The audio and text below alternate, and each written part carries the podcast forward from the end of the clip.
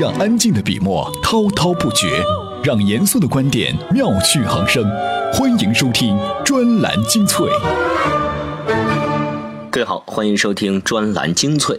节目开始呢，先给您说个故事哈。前两天呢，我的一位同事回了趟老家哈。从几年前来到长沙上学之后呢，他的家里就只住着一对年上八旬的老人了。他们是将我的同事从嗷嗷待哺抚至长成的祖父母。他呢告诉我们，邻近的村子啊，差不多也是这样的情况。青壮年去了大城市的工厂、工地打工，六旬到八旬的老人一边耕田种地，一边养育儿子的儿子、女儿的女儿。十处之中啊，七处空巢，七处留守，填成了荒地，房屋开裂，杂草乱生。不过，倒还不只是这些看上去的衰败。到村子里周围转悠，他发现乡村真是很自卑呀。几千年农耕文明培育出来的自信和存在感，如今基本上被电视里宣传的那个时髦世界击垮了。知足常乐、与世无争、勤俭节约，这些都得抛弃，生活在别处。勤劳致富不能致富的勤劳是愚昧的。如果既不穷也没有富，仅仅是热爱劳动、热爱田野，那就是朝着穷途末路狂奔了。可悲哀的是，甭管是留守农村还是定居城市，农民或者农民工这个胎记阶层带来的落差感和自卑感，换上几代人力物力也很难再消除。这究竟是为什么呢？接下来我们就用一整期节目来和你聊聊这个话题。专栏精粹今日话题：农民工买套房为什么如此困难？难道让农民工进城是赚卖地的好处？几代人的乡村这么就崩塌了，一个精英的诞生，家庭因素有多大？专栏精粹为独立思考的经营者服务。在农村啊，还有不少土坯房，因为没人住，大门上的旧锁锈迹斑斑，房顶上、屋檐下也都窜出了厚厚的茅草。有一些土坯墙体啊，倾斜得很厉害，似乎一阵大风就能够把它刮倒。那。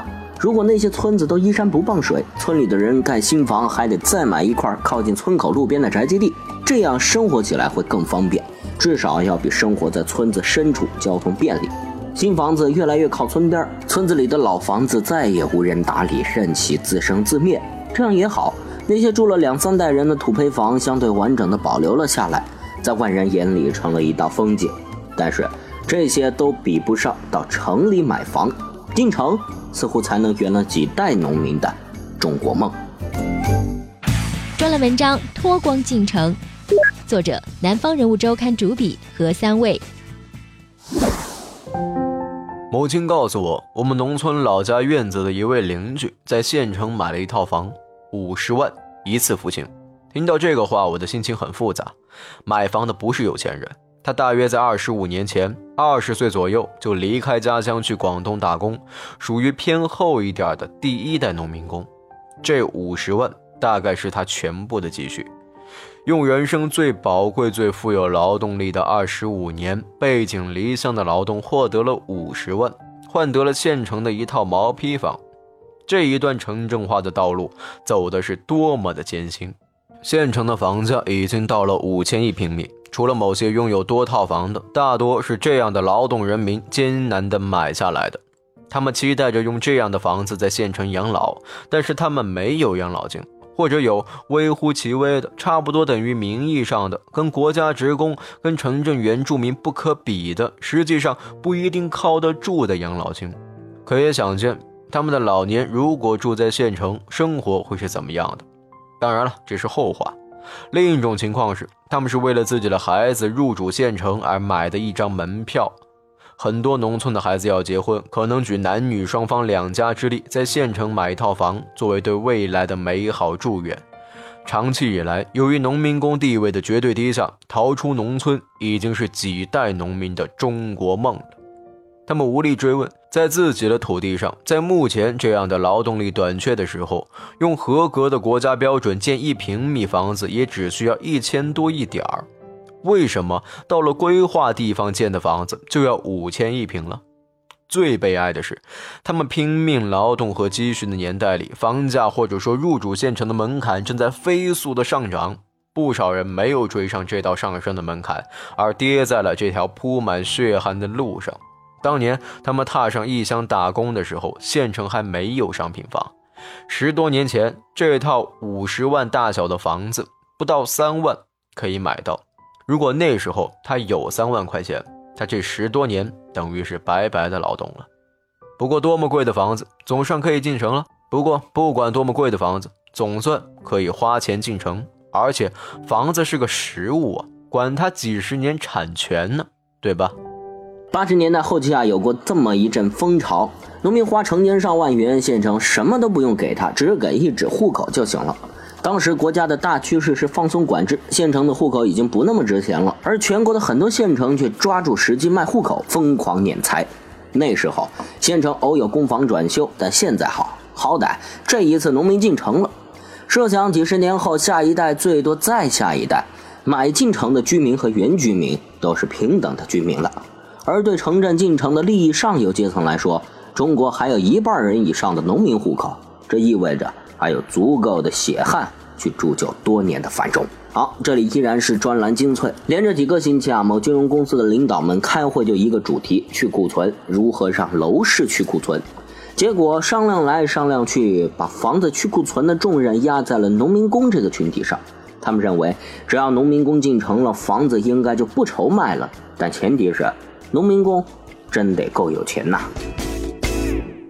这篇文章只有楼市去库存的时候想起了农民工。作者：银库金融副总裁齐俊杰。去农村调研过，就会发现。外出打工的人越多，这个村子越富，家家户户啊基本上都盖了小洋楼，中间还有个大院子，有的占地面积比别墅还要大。由于土地不用交钱，也不用被地产商盘剥，房子都是自己盖的，所以成本很低。搞一套几百平米的现代化别墅洋房，楼上楼下电灯电话自来水全部接好，也就三十万不到，算下来每平米可能也就一千块，而且都是真材实料。低密度、高绿化率，这房子住着多舒服。至于特大城市，那就只能呵呵了。在大城市买一套郊区的公寓房，相当于盖一个村子的别墅。除非真是赚到钱的农民工，否则啊，也只能瞪大眼羡慕。另外，从大城市的角度来看，也并不想让这些农民工落户。北京、上海都明确提出了限制人口，那意思很明显了，就是有钱人家不愿意让你在这待着。农民工进不了城，主要还是因为第一太穷，第二诱惑不够，第三诱惑够的排斥感太强。其实农民工的工资已经不低了，甚至超过了大学生和白领。一个搬砖的工人一天能有五百块，在大城市搞装修的也基本是这个数。这要干上一个月，可是一万五啊！但他们都是短工，一个活和另一个活之间有间隔，这样算下来，收入要减半。大概只有六千到八千，和快递员的收入大体相等，但还是比当地的平均收入高。可问题是，他们没有积累，没爹可坑，买房这个事儿压根儿跟城市白领或者大学生们不在一个层次上。你们可以把老家的房子卖了，把当地多余的房子卖了，换一笔首付款，农民工却不成。农村的房子不能流转，变不了现，所以尽管速度差不多，但起点。差的太多，这购买力也是千差万别啊。另外就是没有公积金，农民工享受不到低息贷款，谁会愿意付出那么高的商贷利息呢？而且本身工作就是临时性比较高，恐怕银行不乐意给他们贷款。至于诱惑，刚才也说了，小城市啥都没有，可干的活更是少得可怜，而福利好的城市又格外的排斥他们落户。这么算下来。农民工的选择恐怕多数都要回农村去养老，趁年轻在农村盖个房。城市房地产去库存，找农民工背黑锅，真是一厢情愿。农民工是个什么群体呢？身份是农民，却进城打工。他们的工资啊按天结算，很多都是短工，没有社保，没有公积金，什么社会福利都没有。城市对他们的认同感相当低。他们大多数也没想在城市扎根，只是赚了钱让老家的人生活更好而已。当然，干了几年之后，他们有了经济基础，想法也会变。面对海量资讯，不是每个人都能从容不迫。要追赶时代，就没有发呆的机会。不是我们放弃思考，而是要给自己更好的选择。欢迎收听专栏精粹，让大脑吸收更精致的智慧讯息。专栏精粹，欢迎回来。无论是第一代农民工，还是包工头和小老板，都曾经风光过。混得最差的也都攒钱在家乡盖起了楼。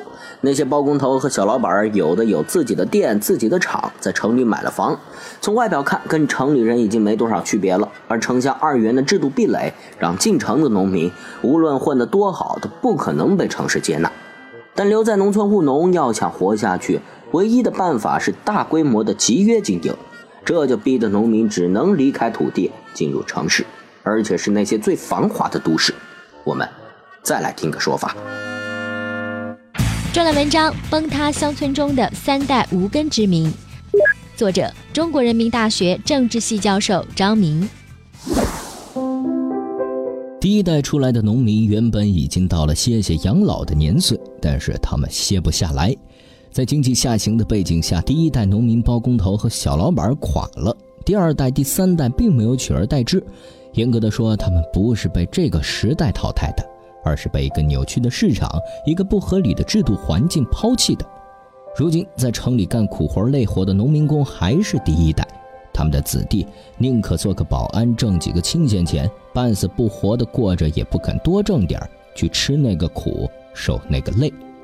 从前说是乡村破败，现在的乡村则是崩塌。能出来的都出来了，除了行将就木的老人和留守儿童，再就是村干部了。他们可以靠吃补贴过日子，出来的第二代、第三代农民对乡村已经相当陌生了，很多人根本就不会干农活。可是，在出来混的城市，他们又落不下来。现在提倡的城镇化进行的户籍改革，是要引导农民一步步来，最好去那些已经衰落的中小城市和县城。但是，在这些地方，早就是地方士族的天下，资源早就被垄断，市场完全不能发育。农民进去了也没机会挣钱，还是得往沿海、往大都市跑。而这些地方，新来的农民根本无法立足，连孩子上学都千难万难。所以，有人说，让农民进城，无非是想让他们拉动县城的房地产市场，继续分享卖地的好处。甚至有人说，让农民进城，无非是在榨干了农民的身体后，再来打他们土地的主意。第一代出来打工的农民，尽管已经老了，但只要能动，他们还只能待在城里打工，用挣来的钱补贴不争气的儿孙。他们的儿孙辈如果没有出来做保安的话，多半已经上了三本的大学，但毕业后却找不到工作。如果不自甘做蚁族的话，就只好啃老。第一代只有用他们的辛劳换取在儿孙辈面前的存在感，否则就会被丢弃。但是。对他们来说，上一代悲惨的命运，早晚就是他们的。农民不再是职业称谓，反倒成了身份的象征，一个永远落在背上的烙印。不管他们到了哪里，乡村的崩塌都会直接影响到他们的命运。早在被城市化冲击前，乡村的社会网络和文化资源就已经缺失了，这让所有从里面出来的人成了无根之木。就算一个农家子弟足够聪明、足够卖力、命有足够的好，变成了博士，有了城市户口，但是还是会被人称为凤凰男。连做了官甚至高官的人，被反贪风暴吹落的几率都比别人高几倍。曾经，中国的乡村比城里优越，很多朝里的高官治世后会回到乡村，乡下比起城里更有文化。今天，这世界彻底变了。乡里人的身份成了几辈子都磨不掉的印记，这一切都是因为时代吗？前几天啊，有条新闻说，一位小康家庭的上海女网友跟江西男友回农村，交通不便，一路颠簸，但是见到第一顿饭，她后悔了，决定和男友分手，并且立即回上海。这分手啊是对的，因为每个人生活方式不一样。但看到这个新闻，我的心里还是不太舒服。倒不是为了这个男孩感到难过，而是为供养儿子跳出农门却不得不承担那份自卑感的父母心疼。好，这里依然是专栏精粹。现在的寒门还能出贵子吗？在通往成功的道路上，到处要花钱，而家境不好的孩子没有这份背景和资本，他们还能成功吗？最后，我们来听听知乎大 V 猫老师的独到见解。专栏文章：一个精英的诞生，家庭因素有多大？作者：自媒体人肥肥猫。阶层剧烈变动的年代才是历史的异态。旧时王谢堂前燕，飞入寻常百姓家，能成为千古名句，就因为这一幕并不多见、不常见，很稀奇。十人一只，这才产生了文学效果。一个流动性过大的社会，一定是制度不完善的。完善的制度不会容忍高流动性。但恰好我们这代人的祖辈跟父辈生在了中国数百年来变动最剧烈的几十年里。每个大家族都有那么几个人的人生跌宕起伏，简直可以拿来拍电影。在短短一百年时间里，中国经历了不下七八次政权变更和近乎一百八十度的政治转向。《霸王别姬》《大宅门》这样的影视作品能成为经典，就因为成功反映了这一百年来个人命运的不可预测。这种人生经验导致我们这几代人误把这种阶层大幅波动的局面当成了常态，而最近二十多年看着尘埃落定，要回归历史长河的真常态了，很多人就不适应，受不了了。良好的家庭环境在任何年代都会极大的帮助后代晋升到社会高阶位置，将相无种，这是平民阶层的幻想和安慰剂。尽管这句话是中国普通人千年来的精神支柱。但最先喊出这句话的是陈胜吴广，最后改变了他们的阶层吗？精英阶层在历史上名头多变，无论你管它叫什么，豪强、士族、门阀、权贵、集团、派系、二代，当他们作为一个整体出现的时候，首先是一座城堡。城堡的第一功能是防住别人再进来，所以先进来的人会不断的增加城墙的高度，以阻拦还没进来的人。起来摊薄自己的特权跟福利，不过他们会把砌城墙的行为包装一下，使普通人很难分辨。今天的精英阶层的一项杀手锏在于，他们会为子女预留许多人生止损线，毕不了业就可以就业，无心求职给钱创业，开拓业务刷爸妈的脸，就算一事无成，还可以当个练习者。精英的后代人生是被设了下限的，差不到哪里去，下限有限而上不封顶。这就是这群人开挂的地方，何况精英阶层还会以彼此关照对方子女的方式强化这种机制，关照了别人，也就等于关照了自己，这早已是城堡里的潜规则。和这种大招比起来，那些所谓的增长视野、减少摸索的好处，都只能算是毛毛雨了。一切权力的核心是规则制定权，只要规则制定权和暴力机器两手在握，后来者的腾挪空间就基本没了。很多人说今天依然有上升通道，这话没错。但稳定年代的上升通道是受控的，这通道什么时候搞流量管制，决定权在别人手上。你不仅没有决定权，连知情权都没有。流量管制落到你头上了，你就只能像在机场那样，遇到延误听天由命，刷刷微博，等候广播，了此一生。当然，阶层间的城墙还是有缝隙的。在如今这个时代，平民其实拥有比以往更多的工具来实现阶层跃迁，但前提是得具备天赋、才华或者是美貌等天生的资源。这三样东西能得到精英阶层的承认，是因为他们放在任何群体内都是稀缺资源。城堡内的顶层也需要换血来稳固自己的食物链。不过，阶层固定，这才是社会的常态。农民这个胎记。真是难消去了。好，这期话题啊，就先和您聊到这儿。感谢您的收听，也欢迎您关注我们的微信公众号“充电时间”。我们下期再会。我是老彭，如果下面这段话您已经听过了，就赶紧跳下一期节目吧，因为接下来是一段啊诚恳的广告，算上收藏量。在所有平台加起来，充电时间系列节目已经有二十多万的稳定听众。我们采访过其中许多，问他们为什么会订阅收听充电时间呢？其中最多的回答是说，像小松奇谈、百家讲坛，还有动物相对论、逻辑思维这些大 V 的节目，听完之后还有时间，然后一不小心就找到了充电时间的这个节目，觉得挺对胃口的，就坚持订阅了。后来有一部分人还发现，这样的节目可能比视频转成音频的节目更适合在开车、坐车、健身、跑步、做家务的时间来收听，所以一不小心就成了粉丝。听到这样的回答，我们真的是非常的开心。我们有两个制作节目的秘密手法，而大家这样的回答就证明我们的秘密手法是有效的。有什么事情比证明自己是对的更让人开心的呢？后来我们又问，那么你们为什么会愿意花钱加入我们充电时间的会员社群呢？这个时候的回答就更加丰富了。有人觉得充电时间节目不错，但是这帮家伙没有收益，可能会存在不下去，所以呢想打赏我们。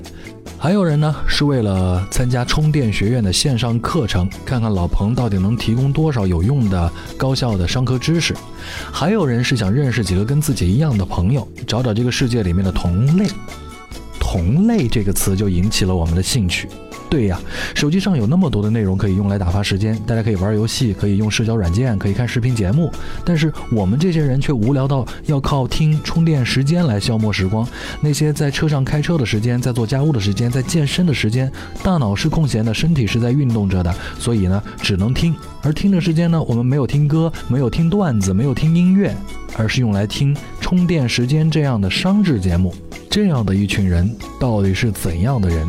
我们到底是怎样的一群同类呢？这也是我们组织社群的一个非常重要的目标。我们一边组织，一边跟大家一起来寻找答案。如果你也想跟我们一起发现这个答案，欢迎各位关注我们的微信公众号，点击会员中心加入我们。已经有一千多个小伙伴了，还在不断增加。再次感谢所有赞助过我们的小伙伴。